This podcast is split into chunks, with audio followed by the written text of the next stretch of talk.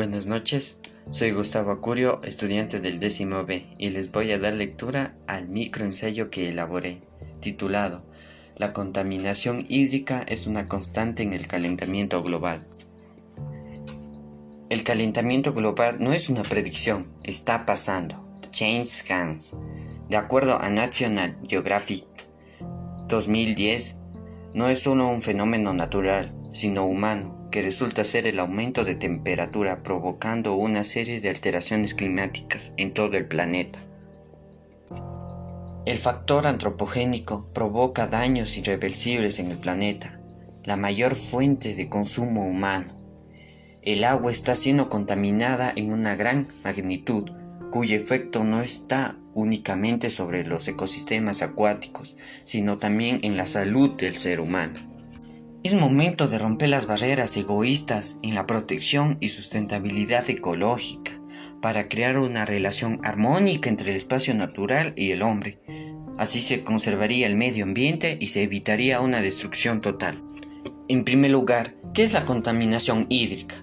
Según Sarsa, es la presencia de sustancias químicas o de otro medio que se manifieste en una densidad superior a la composición natural. Por lo tanto, estos cambios provocan daños sobre el medio ambiente y la salud, al existir microbios, metales pesados y sedimentos.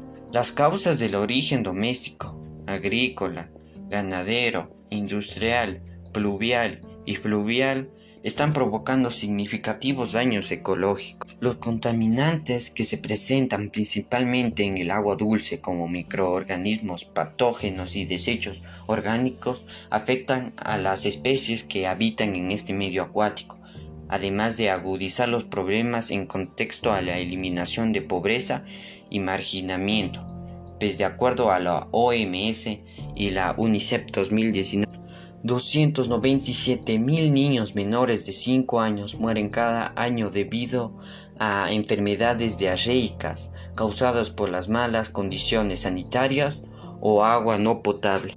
El consumir agua contaminada se ha vuelto un riesgo para la vida, sobre todo para aquellas poblaciones con un retroceso en el desarrollo económico. Ante esta cruel realidad, donde el derecho al agua no se cumple en un 100% en todo el mundo, se evidencia el egoísmo impulsado por una ambición de poder o mejora.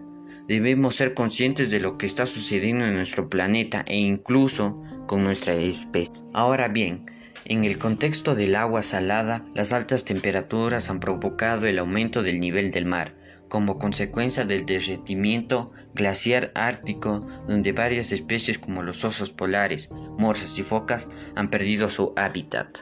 El crecimiento de las corrientes de agua pueden provocar en un futuro la desaparición de zonas costeras. Según la Asociación Geonova 2016, el océano es un sumidero que retiene el dióxido de carbono en un 30% y el calor que es el resultado del efecto invernadero en un 80%. Es más, esta absorción de sustancias está proporcionando en la acidificación del agua, llevando a la disminución de pH y alterando la formación química del agua, evitando el desarrollo físico de las diversas especies que habitan y teniendo riesgos de extinguirse. En conclusión, la contaminación del agua trae consecuencias ambientales como la destrucción de hábitat y especies. Además de la salud del individuo, es un problema que cada vez se está agudizando y como seres humanos conscientes debemos actuar y dejar los malos hábitos de poco a poco están destruyendo nuestro planeta. Si queremos cambiar el mundo debemos empezar desde nuestros hogares para poder impactar a los demás. Esta dura realidad no solo está destruyendo nuestro hogar, sino a nosotros mismos. Gracias.